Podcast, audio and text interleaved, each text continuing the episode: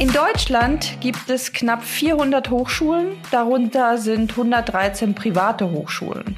Und unter diesen 113 privaten Hochschulen gibt es wiederum 87 private Fachhochschulen. Private Hochschulen sind auf bestimmte Fächer konzentriert und man muss dort in der Regel Studiengebühren bezahlen.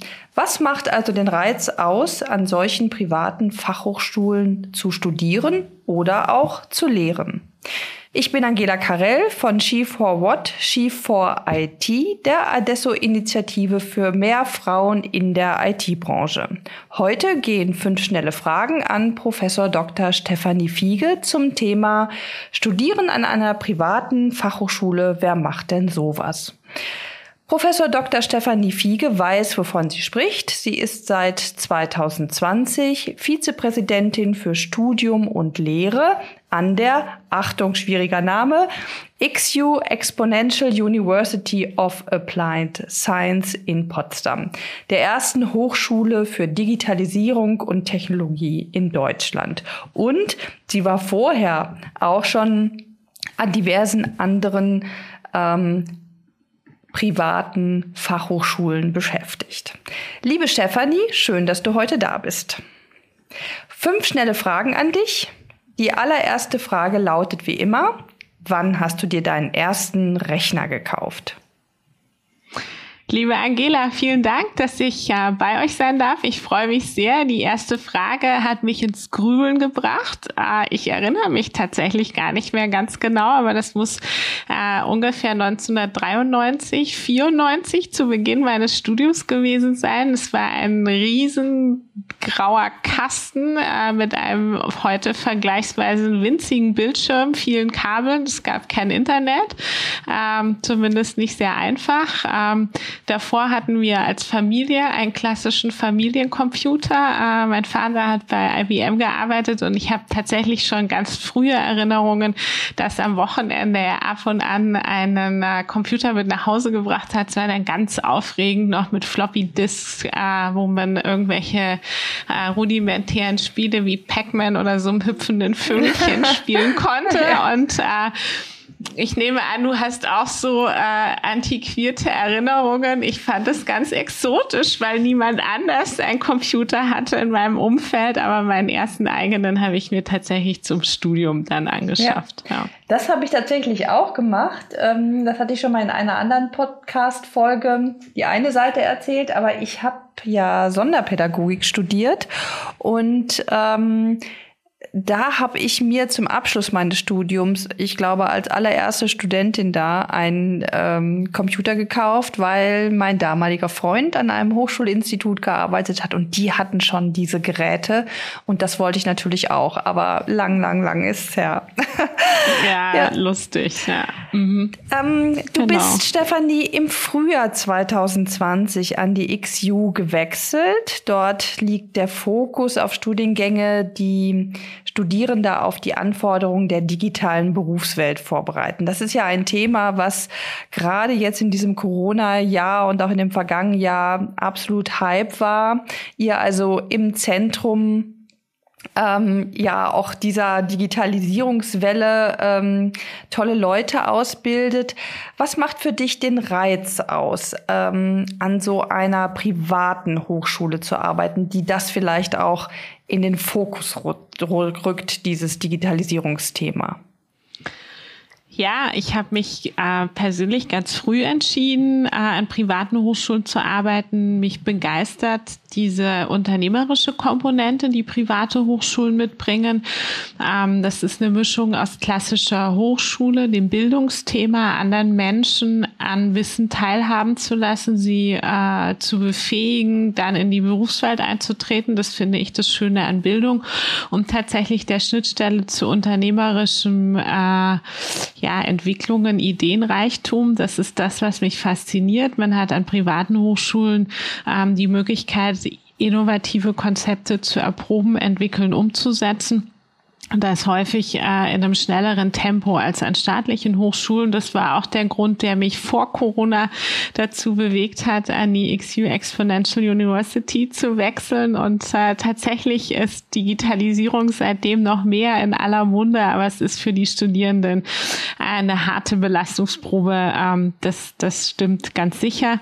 Äh, private Hochschulen haben in der Regel eine viel höhere Flexibilität in der Umsetzung, mehr Freiheitsgrade für die Mitarbeiter. Das ist das, was mir Spaß macht. Ich habe das oft erlebt äh, in der, meiner beruflichen Vergangenheit, dass vor allem aufgrund der engen Vernetzung in die Berufspraxis vieler Dozenten und Professoren Studiengangsideen entwickelt werden oder Modulinhalte verändert werden und man einfach näher auch an der Wirtschaft, an den Unternehmen dran ist und dann ganz schnell in Teams an der Umsetzung gearbeitet wurde, das kritisch diskutiert wurde, aber dann auch erprobt wurde und einfach mal ausprobiert wurde.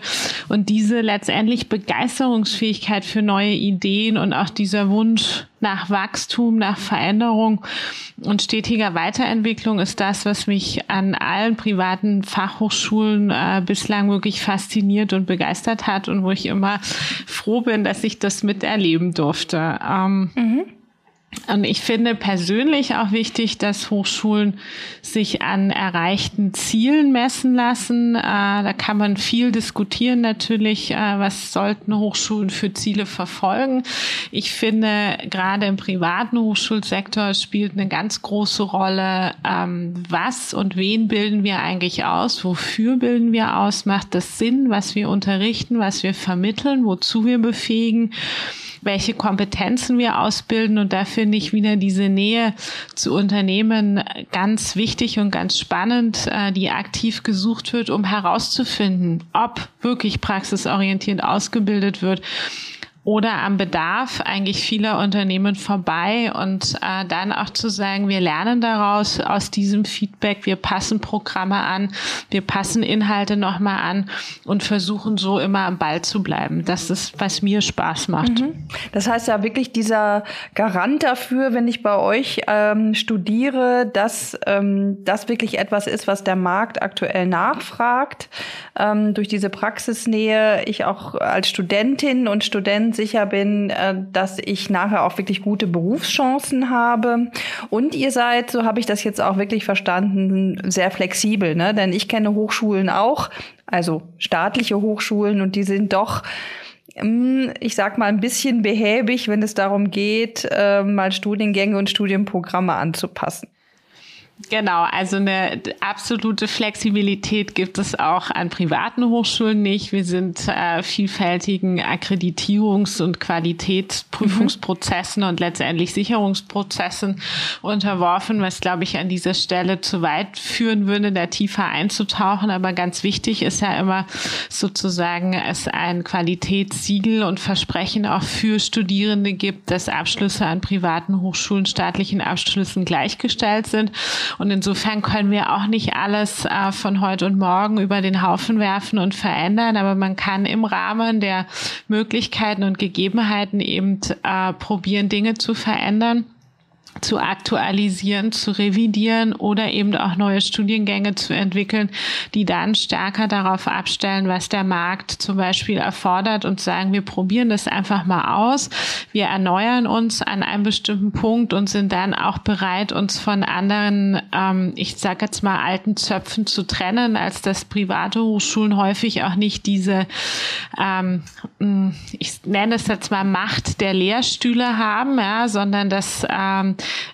mehr von Programmen, Produkten und von den Studierenden her gedacht wird und nicht äh, von aus, aus Perspektive oder Sichtweise der Professoren heraus, äh, was können die eigentlich vermitteln und was bauen wir drumherum, sondern eher von Marktseite mhm. her gedacht wird. Mhm. Ja. Ihr habt euch jetzt sogar ähm, Anfang äh, 2020 dafür entschieden, einen Studiengang Coding einzuführen. Also man kennt äh, verschiedene Studiengänge für angewandte Informatik oder sogenannte Bindestrich-Informatiken, Wirtschaftsinformatik, Bioinformatik und so weiter und so fort. Aber ihr habt nochmal den Schwerpunkt wirklich aufs Programmieren gelegt.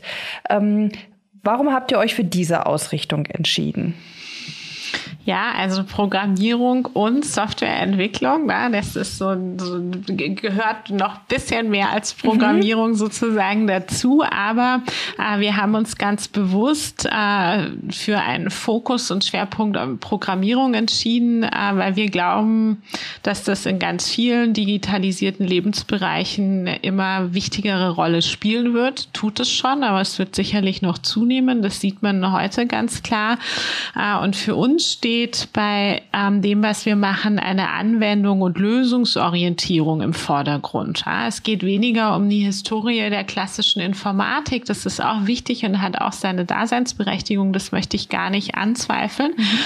Aber wir fangen zum Beispiel ganz früh im Studium bereits mit ähm, Applikationsentwicklungen an und setzen damit den Kunden, auch wenn er fiktiv ist, ähm, in den Mittelpunkt ja, und versuchen auch hier wieder äh, Lösungen zu entwickeln für Probleme, ähm, die entweder ganz reell äh, äh, existieren und es schon e-, erste Praxisprojekte gibt äh, oder erfunden und erdacht sind, aber die Studierenden werden sehr schnell in die Lage versetzt, äh, wirklich eigene Lösungen zu entwickeln. Das fängt mit so simplen Dingen an, wie wir programmieren jetzt mal äh, eine eigene Taschenlampe für unser äh, Smartphone das kann es zwar auch ohne diese Programmierung mhm. schon, aber dass man damit anfängt bis hin zu komplexeren ähm, äh, Aufgaben. Wir haben äh, viele Projekte. Ähm, so haben zum Beispiel im letzten Semester auch schon die Studierenden, äh, die waren da erst im zweiten Semester in einem übergreifenden Projekt, auch die Programmierer mitgearbeitet in einem äh, Stadtteil-Quartierskonzept äh, für ein Gebiet in Potsdam, wo es um ein Smart City-Konzept ging ja, und wo man untersuchen sollte, unter anderem, äh, welche Rolle spielen Multifunktionsmasten, äh, was müssen die eigentlich können, wie kann man die vielleicht auch programmieren, äh, um Smart City, Smart Home Konzepte zu unterstützen? Wie kann man damit äh, auch Sicherheitskonzepte unterstützen? Äh, und äh, es gab mhm. eine konkrete Problemstellung und äh, die Studierenden haben mit dem Wissen, was sie schon haben und erworben haben, versucht, Lösungsansätze zu erarbeiten. Und ich glaube, das ist bei uns anders als an anderen Hochschulen, dass es von Anfang an losgeht, wirklich lösungsorientiert äh, zu arbeiten. Mhm. Ähm, diesem Semester beispielsweise beschäftigen die Studierenden sich zusammen mit einem Automobilkonzern ähm, damit, wie kann man Lösungen entwickeln, äh, den Nachhauseweg für Frauen sicherer zu gestalten äh, weltweit. Ja, ich weiß jetzt nicht, welches Land äh, im Vordergrund stand, aber mhm. einfach, was brauche ich da für Daten eigentlich und wie bearbeite ich diese Daten, wie gehe ich damit damit um? Was muss ich dafür programmieren? Ja, ja also quasi ihr seid mit den Studenten mittendrin äh, ab dem den allerfrühesten Semestern sozusagen mit im ja ge genau mhm. ja und ich ich glaube einfach dass äh, sind Programmiersprachen. Mhm. Ja, ich bin, äh, ich gebe das offen zu, ja keine Informatikerin, aber ich glaube, diese Sprachen werden zunehmend an Bedeutung. Sie sind aus vielen Bereichen gar nicht mehr wegzudenken mhm. und man muss Sprachen lernen. Das greift in alle Bereiche. Ja, es gibt intelligente Kosmetik mittlerweile. Ich habe komplexe Zahlungsabwicklungen vom Großkonzern, aber bis hin zum Handwerker, ähm, Mittelstand sowieso ist das nicht mehr wegzudenken und wird äh, in Zukunft gefordert sein. Ja? ja. So wie äh, man davon ausgehen muss, dass jeder Englisch spricht heutzutage, äh, werden zunehmend auch Programmiersprachen gefordert sein. Und uns ist wichtig, dass unsere Studierenden Bewusstsein für Probleme entwickeln, mhm. für Fragestellungen, das Verstehen, ja, was potenzielle Kunden sozusagen vielleicht von ihnen haben wollen, aber auch ein Lösungsbewusstsein mit auf den Weg bekommen. Wie kann ich eine Lösung entwickeln? Wie kann ich mir mit dem, was ich gelernt habe, sozusagen einen Lösungsweg erarbeiten? durch diesen äh, Dschungel ja, an Anforderungen. Mhm. Die, die ähm, Studien zum Thema Frauen in MINT-Berufen. Die zeigen meines Erachtens ganz deutlich auf, dass ähm, Frauen andere Zugangswege haben und eben gerade diese Problemorientierung, dieses ähm, äh, diesen Praxisbezug brauchen, um Spaß an äh, MINT-Fächern zu haben. Das hatten wir auch schon mal in einem Interview äh, mit der Christina Grassmann, ähm, die äh, auch gesagt hat, sie hat äh, Spaß dran gefunden an IT, als sie wusste, wozu brauche ich das eigentlich? Na, welches Problem kann ich damit lösen? Und ihr ähm, so wie ich das verstanden habe, seid ja dicht dran an diesem Problem. Also eigentlich sehr nah an dem, was hm, Frauen und Mädchen motivieren könnte, äh, genau so einen Studiengang bei euch zu wählen. Ähm, ihr seid jetzt noch gar nicht so lange am Start, aber wenn du mal guckst, wie sind eure Anteile an weiblichen Studierenden? Ähm, ist das schon anders als ähm, bei anderen Studiengängen oder ähm, ist es doch erstmal auch eine ähnliche Verteilung? Hm die Frage würde ich so gern anders beantworten, ja. als ich sie äh, jetzt beantworten muss. Mhm. Tatsächlich ja, können wir uns ganz stolz brüsten, dass wir im ersten Coding-Jahrgang sehr gut aufgestellt waren und tatsächlich 44 Prozent weibliche oh. Studierende mhm. haben. Mhm. Das ist aber leider, ich gebe es zu, die Macht der relativen Zahlen. Mhm. Ja, äh, der zweite Jahrgang hat die gleiche absolute Menge an weiblichen Studierenden, mhm. aber damit schon nur noch einen Anteil von 13 Prozent. Mhm. Ja.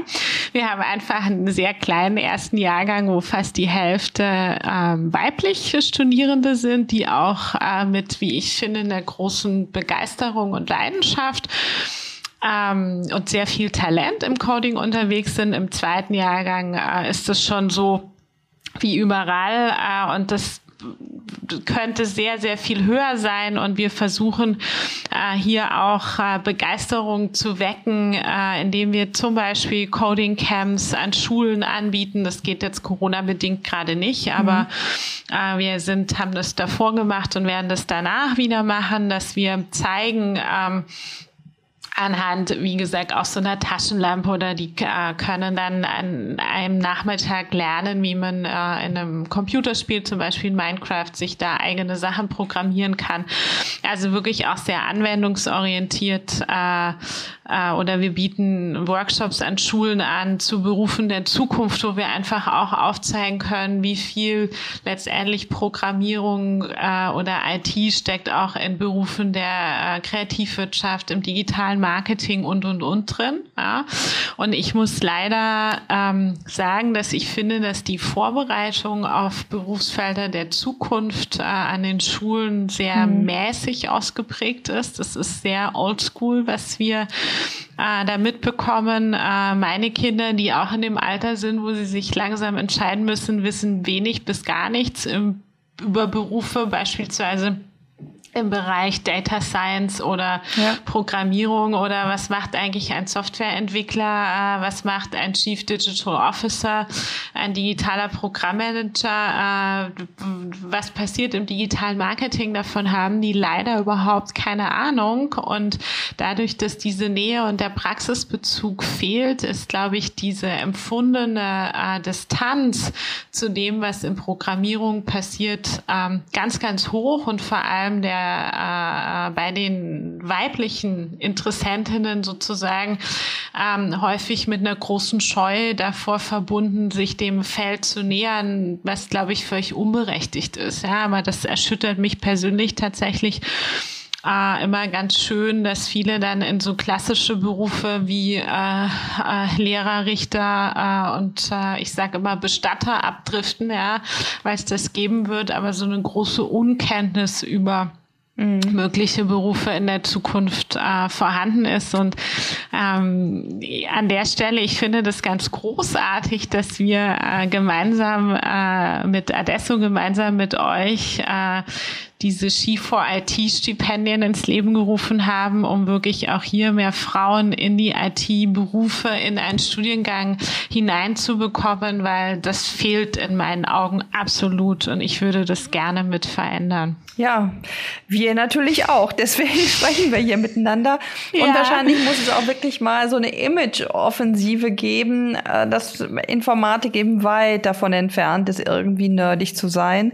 Und eben genau wie du sagst, einfach die Vielfalt der Berufe und der Perspektiven, die mit Digitalisierung ähm, und auch Informatik halt zusammenhängen, auch mal darzulegen. Eine letzte Frage, Steffi, an dich. Ähm, wie fühlt es sich an, wenn man als Lehrende an so einer Hochschule ist? Ja, das fühlt sich toll an, natürlich, ja. Nein, äh, die Lehrenden sind natürlich auch mit sehr viel Enthusiasmus ähm, und Innovationswillen äh, dabei. Ich nenne das jetzt zwar Innovationswillen, weil sie auch an äh, aktuellen, modernen Themen arbeiten, Dinge erproben können.